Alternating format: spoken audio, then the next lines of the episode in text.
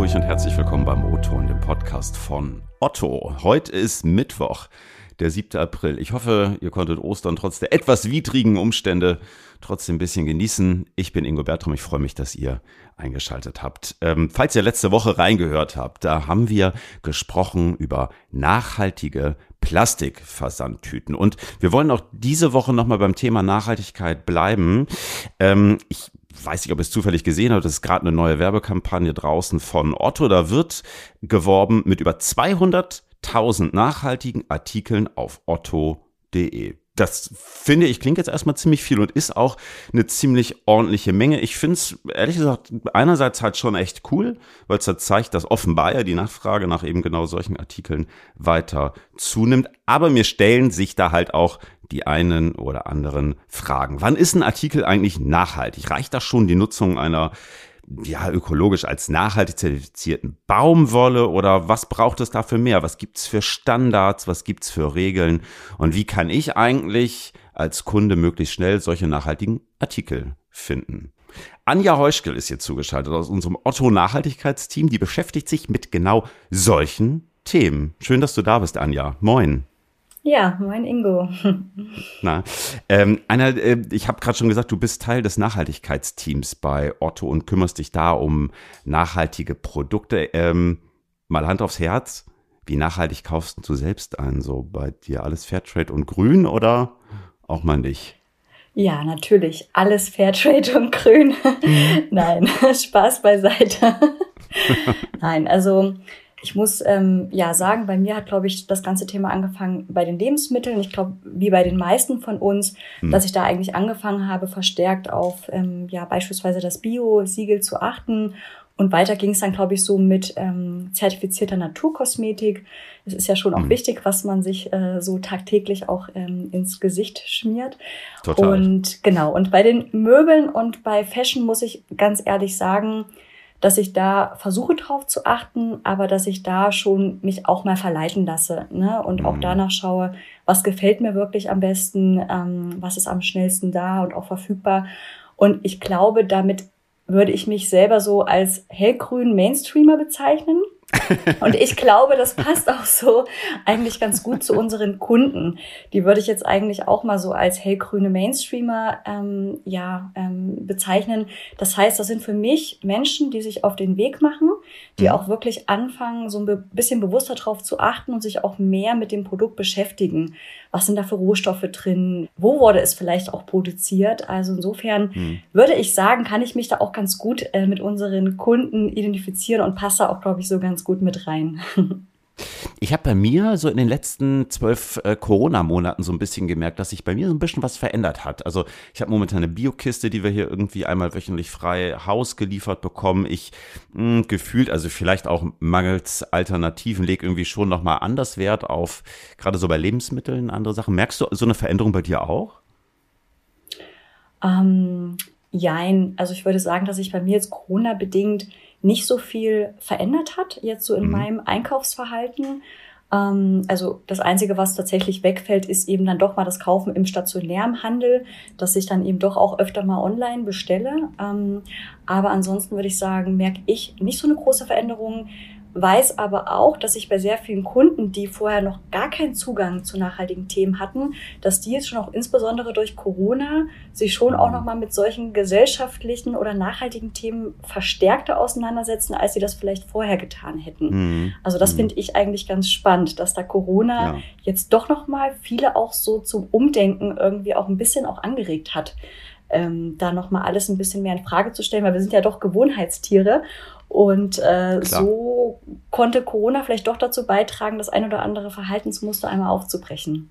Ich habe hier neulich auf St. Pauli so einen ganz schönen Spruch gesehen an einer Tafel eines aktuell geschlossenen Restaurants. Da stand drauf, nichts auf der Welt ist so schlecht, dass es nicht auch zu etwas gut sein könnte. Das fand ich irgendwie ganz schön. Ähm, mal zurück zum Thema. Ähm, ich habe es gerade in der Anmoderation gesagt. So ähm, über 200.000 nachhaltige Artikel gibt's aktuell ähm, hier auf otto.de. Das klingt jetzt erstmal eigentlich echt irre viel. Also 200.000 ist äh, ja wirklich eine Hausnummer. Hm, kann man da als Unternehmen eigentlich den Überblick behalten, ob all diese nachhaltigen Artikel oder diese als nachhaltig titulierten Artikel vielleicht besser gesagt wirklich so nachhaltig sind, wie es scheint? Ja, also ich finde das auch eine irre Zahl und bin da auch jedes Mal irgendwie überrascht, wenn ich die dann irgendwie mir so vor Augen halte. Wenn man die dann doch mal so ein bisschen relativiert, ähm, in, Verhältnis setzt zu den Artikeln, die wir aktuell auf otto.de anbieten, da wirkt es dann plötzlich doch nicht mehr so viel. Aber ich will das jetzt, wie gesagt, gar nicht ähm, kleinreden, weil das ist wirklich eine ganze Menge. Und ähm, ja, wir können da tatsächlich ganz gut den Überblick behalten, weil wir haben natürlich ganz klare Anforderungen und Definitionen für ein nachhaltiges Produkt oder einen nachhaltigen Artikel. Das mhm. heißt, in der Regel stecken da auch wirklich ähm, externe und auch glaubhafte Siegel dahinter. Ähm, mhm. und nur wenn ein Artikel eines dieser Siegel trägt, die wir natürlich vorab geprüft haben und auch als anspruchsvoll eingestuft haben, nur dann kann ein Artikel bei uns im Shop auch wirklich dieses Nachhaltigkeitsbett oder diese Nachhaltigkeitskennzeichnung bekommen. Also ja, ähm, es ist ein sehr großes, sage ich mal, System oder Dschungel an Siegeln, die wir aktuell akzeptieren. Also ich glaube, aktuell sind es um die 70 verschiedenen oh. Siegel. Okay. Und das ist ja wirklich nur ein Bruchteil der Siegel, die es da so im Markt auch insgesamt gibt. Aber ähm, genau, ungefähr 70 Siegel ähm, stehen also hinter diesem Anspruch an nachhaltige Artikel. Und ähm, mindestens eines dieser Siegel tragen diese Produkte dann auch, die der Kunde im Shop als nachhaltig gekennzeichnet findet. Also all diese 200.000 Artikel. All diese 200.000 Artikel, genau. Okay, wow. Jetzt hast du gerade schon mal so ein bisschen ähm, gesprochen über Siegel und äh, dergleichen. Was sind das so für Siegel? Oder vielleicht anders auch gefragt, was gibt es denn da für Auflagen, Standards, Regeln, die ihr daran anlegt, wann ein Artikel nachhaltig ist oder eben auch nicht? Mhm. Also zuerst einmal muss natürlich ein Artikel, der auf otto.de angeboten wird, immer unsere absoluten Mindestanforderungen erfüllen. Das heißt, ähm, das sind Themen wie Verbot von Echtpelz oder Verbot von mhm. Sandblasting oder aber auch die Einhaltung unseres Verhaltenskodexes, wo ja vor allem soziale Themen definiert sind, wie Verbot von Kinderarbeit, Gewerkschaftsfreiheit und so weiter. Also das sind wirklich die absoluten, sage ich mal, Mindestanforderungen. Und darüber hinaus kann ein Produkt eben sich noch als besonders nachhaltig herausstellen, wenn er eben auf, ähm, ja, wir haben mal vier Kategorien dafür definiert, wenn er auf mindestens eine dieser vier Kategorien eben einzahlt. Die erste Kategorie, ähm, die heißt bei uns, oder das sind die nachhaltigen Rohstoffe. Das heißt, ein nachhaltiger Rohstoff kann entweder ein Rohstoff sein, der aus nachhaltigem Anbau kommt, Mhm. Oder aber das kann auch ein Rohstoff sein, der recycelt wurde oder abgecycelt worden ist. Oder aber eine tierische Faser, die von Tieren aus artgerechter Haltung ähm, gewonnen worden ist. Unsere zweite Kategorie ist die umweltfreundliche Produktion. Das heißt, ähm, das geht dann wirklich über den Anbau hinaus und man guckt sich mhm. an, wie wird denn der Artikel dann auch wirklich produziert. Und da spielen vor allem die ökologischen Kriterien eine ganz wichtige Rolle. Also sprich, wie viel Wasser wird verbraucht, wie viel Energie wird während der Produktion eingesetzt. Mhm. Oder aber mhm. verfügt die Produktion insbesondere bei Textilien über ein funktionierendes Chemikalien- und Abwassermanagement. Ah ja. Hm. Ähm, ne, weil das ist ja, ja eben auch wichtig, dass dann die ähm, zum Teil vielleicht ähm, ja, gefährlichen Chemikalien, die wir ja nicht wollen, dass die dann eben nicht in Flüsse, Seen und so weiter geleitet werden. Mhm. mhm. Die dritte Kategorie, die der Kunde bei uns findet, ist ähm, die energieeffiziente Nutzung. Und ich glaube, diese Kategorie ist auch sehr Otto-eigen, weil wir haben natürlich sehr viele Haushaltsgeräte und auch Haushaltsgeräte leisten einen extrem großen Beitrag zum Klimaschutz. Mhm. Denn nicht selten sind alte Haushaltsgeräte ex extreme Stromfresser. Und die wollen wir natürlich nicht haben, denn umso schlechter die Energieeffizienz eines Gerätes ist, umso mehr Strom verbraucht das auch. Und umso mehr mhm. Strom verbraucht wird, umso schlechter fürs Klima. Also ist es für uns auch extrem wichtig, dass ein Artikel energieeffizient ist. Und der Kunde ist hier auch natürlich ganz wichtig, denn auch der Kunde kann durch sein eigenes Nutzungsverhalten der Waschmaschine des Geschirrspülers natürlich mhm. auch aktiv beeinflussen, ne, wie er das Gerät nutzt und ob er halt den Eco-Spargang ähm, einschaltet oder eben nicht. Mhm. Und die vierte Kategorie, die der Kunde bei uns findet, ist das Thema Recyclingfähigkeit. Sprich, auch hier ist es sehr relevant, dass darauf geachtet wird von Anfang an, wenn ein Produkt designt wird, mhm. ob es so entwickelt wird, dass es am Ende des Lebenszykluses, also sprich, wenn der Kunde das äh, T-Shirt nicht mehr mag oder wenn die Matratze vielleicht ausgelegen ist, ähm, dass er dann diese Rohstoffe auch wieder gut dem Recyclingkreislauf ähm, zurückführen kann und diese Rohstoffe dann ein zweites Leben bekommen und als recycelte Rohstoffe auch wieder in neue Produkte einfließen können. Also das sind eigentlich so die vier Kriterien, die wir heranziehen und denen, denen man auch diese ganzen Siegel, die ich ja eben sagte, also um die 70 mhm, aktuell, die mhm. wir akzeptieren, ähm, eben auch zuordnen kann. Okay. Und wie stelle ich mir das jetzt in der Praxis vor? Also es gibt jetzt äh, diese vier Kategorien, es gibt die ganzen Siegel und du sitzt dann da mit der Lupe im Büro und prüfst nach, ob alles stimmt? das ist leider gar nicht möglich. Also bei so vielen Produkten ähm, kann ich das natürlich nicht tun.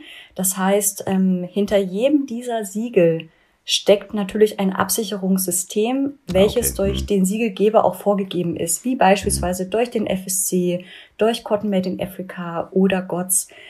Das lässt mir auch manchmal graue Haare wachsen, denn jeder dieser Siegelgeber hat andere Wünsche und Vorstellungen, ja, wie sein Siegel konkret abgesichert werden muss. Das heißt, ähm, ich prüfe im ersten Schritt, ist dieses Siegel für uns ein glaubwürdiges Ja, Nein. Im zweiten Schritt schaue ich mir dann genau an, welche Nachweise und Absicherung brauchen wir für dieses Siegel. Und dann bin nicht ich es, die das prüft, sondern das sind tatsächlich unsere Einkaufsbereiche, hm, okay. die dann, wenn sie diese Siegel einsetzen, auch für diese Nachweise dann sorgen müssen. Mhm. Und auch für den Einkauf ist das wirklich kein leichtes Thema, denn es erfordert wirklich viel Zeit und Geduld mhm. und eigentlich will der Einkäufer ja eher coole Styles ordern und äh, super Preise unseren Kunden bieten und darauf achten, dass das dann nicht angeflogen werden muss, sondern aufs Schiff kommt. Also insofern, ähm, genau, ist das wirklich nicht trivial.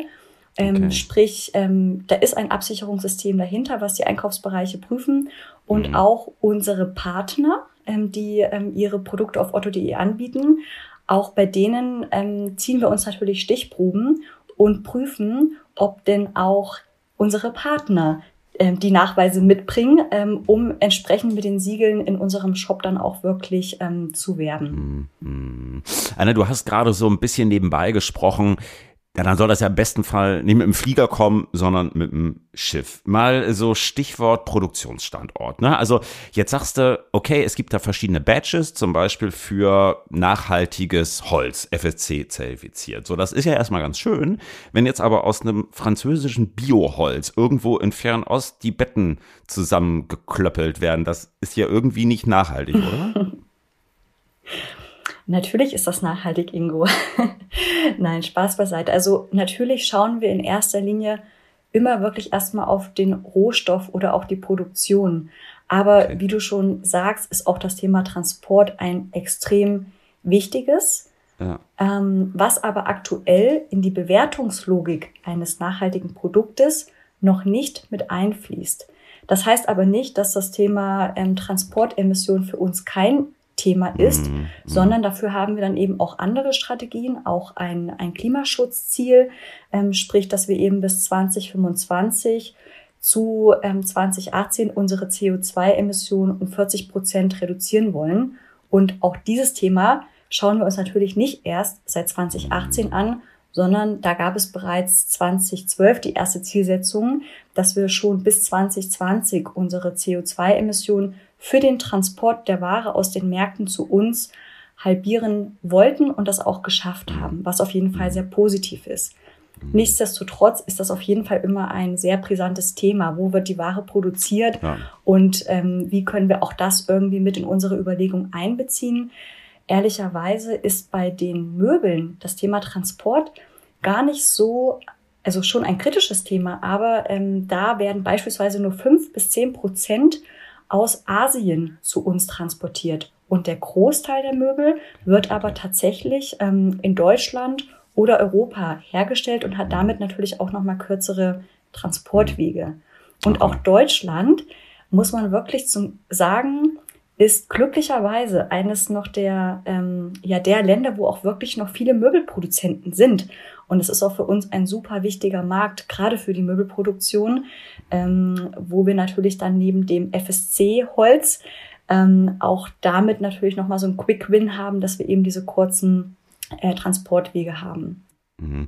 Ich habe es gerade eben schon mal ähm, gesagt, äh, zumindest so in meiner kleinen Blase hier, nehme ich durchaus wahr, dass ethischer Konsum oder auch grundsätzlich so die Bereitschaft, vielleicht hier und da auch mal ein bisschen mehr auszugeben, wenn die Ware dann irgendwie nachhaltig ist, durchaus steigt. So, jetzt weiß ich aber eben auch, das ist irgendwie echt eine Blase. Du hast vorhin schon so ein bisschen gesagt, na, du nimmst das so in deinem Freundes- und Bekanntenkreis durchaus auch so wahr.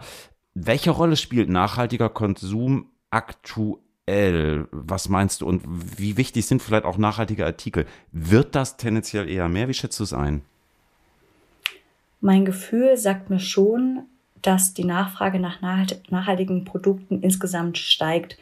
Wir hatten auch letztes Jahr, gab es zum Beispiel jüngst eine ähm, Trendstudie, auch der Otto Group. Und da fand ich auch ganz spannend, dass auch da ähm, circa 80 Prozent der Deutschen auch angegeben haben, dass ethische Kriterien zumindestens ab und zu Bestandteil mhm. ihrer Kaufentscheidung gewesen sind. Oder aber auch circa ein Drittel der Befragten hat angegeben, dass sie auch in den letzten äh, Jahren sogar mehr Geld ähm, für den Kauf mhm. nachhaltiger Artikel ausgegeben haben. Andere Studien zeigen uns aber natürlich auch ganz klar, dass für den Kunden das optische Aussehen, Preis, Lieferzeit natürlich die primären Kauftreiber sind ja. und das ja. Thema Nachhaltigkeit wirklich dann ja meistens auch wirklich erst relativ weit hinten genannt wird und insofern würde ich sagen, ist das Thema Nachhaltigkeit oft so eine Art Feel-Good-Faktor mhm. beim Kauf von Produkten, wo man dann vielleicht auch nochmal dann bestätigt wird. Und ich glaube, genau das ist auch unsere Chance als Unternehmen, dem Kunden noch mehr solcher tollen, optisch mega attraktiv aussehenden Produkte anzubieten. Ähm, die er dann auch natürlich zu einem erschwinglichen Preis kaufen kann. Und meine Vision ist, dass eines Tages alle Unternehmen auch nur noch nachhaltige Produkte anbieten und der Kunde gar nicht mehr entscheiden muss, kaufe ich jetzt ein nachhaltiges Produkt oder kaufe ich ein konventionelles Produkt, sondern in einer oder in meiner idealen Welt sind eines Tages alle Produkte aller Unternehmen nachhaltig und der Kunde muss diese Bürde gar nicht mehr tragen und gar nicht mehr sich informieren und recherchieren, ähm, weil eigentlich will er shoppen, er will Spaß haben und gleichzeitig möchte der Kunde aber auch einen aktiven Beitrag leisten. Und das ist genau auch unsere Pflicht als Unternehmen, ihm genau diese tollen Produkte anzubieten, dass er eben auch die Möglichkeit hat, seinen Beitrag zu leisten, die Welt ein kleines bisschen besser zu machen. Ja, wahrscheinlich noch ein langer Weg. Äh, ich finde es eine schöne Vorstellung, wenn es äh, tatsächlich so ist liegt dann ja am Ende auch immer ein Stück weit an Unternehmen, also nicht nur wie uns, sondern eben auch an anderen, das ein bisschen nach vorne zu fahren. Ich glaube trotzdem aktuell auch, Nachhaltigkeit muss man sich manchmal wahrscheinlich noch leisten können. Das ist immer nicht ganz so easy, manchmal kostet es einfach mehr. Ähm, vielleicht tut sich auch da was. Ich bin gespannt. Anja, schön, dass du da gewesen bist. Herzlichen Dank. Ja, ich danke dir. Ja, liebe Hörerinnen und Hörer, das war der O-Ton für diese Woche. Ihr kennt das Spiel. Wenn ihr Lobkritik, Anmerkungen habt, her damit per E-Mail ingo.bertram.otto.de oder per LinkedIn. Ansonsten wünsche ich euch eine schöne Restwoche. Wir hören uns nächsten Mittwoch wieder. Bis dahin, habt eine gute Zeit. Am Mikrofon war Ingo Bertram. Lieben Gruß aus Hamburg. Bis dahin. Tschüss.